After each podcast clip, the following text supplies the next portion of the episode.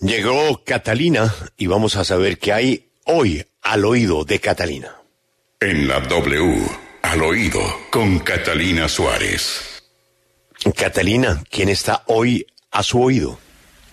Buenos días, Julio. Y arrancando semana, siempre hay turbulencia en la política y también en la justicia. Arranquemos. Vuelve el tema que en Colombia no ha sido resuelto aún y les hablo del oscuro capítulo de Odebrecht.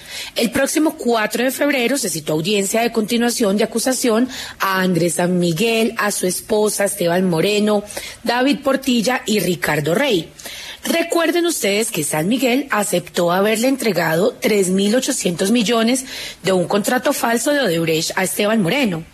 La defensa de San Miguel llamará como testigos al expresidente Gaviria, que por estos días suena mucho por los lados del pacto histórico, y a su hijo Simón Gaviria, para que digan si entraron o no dineros por esa vía para la campaña del expresidente Juan Manuel Santos. La interminable pelea, por otro lado, entre la exministra Karen Abudinen y la representante Catherine Miranda tiene un nuevo round y empieza, por fin, a desenredarse. Todos saben que la recordada exministra, eh, por la pérdida de los 70 mil millones, denunció a la congresista el pasado 18 de enero.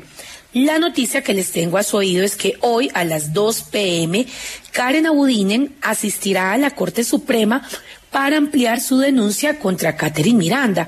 Y les adelanto un dato, la congresista no asistirá eh, a ampliar ningún tipo de declaración, sino que esperará el próximo llamado y asistirá con su abogado en los próximos días.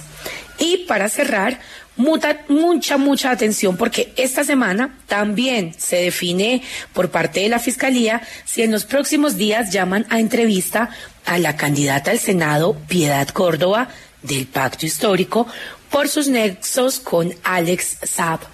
Julio, este es el revolcón que hay entre la política, la justicia. Yo soy Catalina Suárez y esto es Al Oído.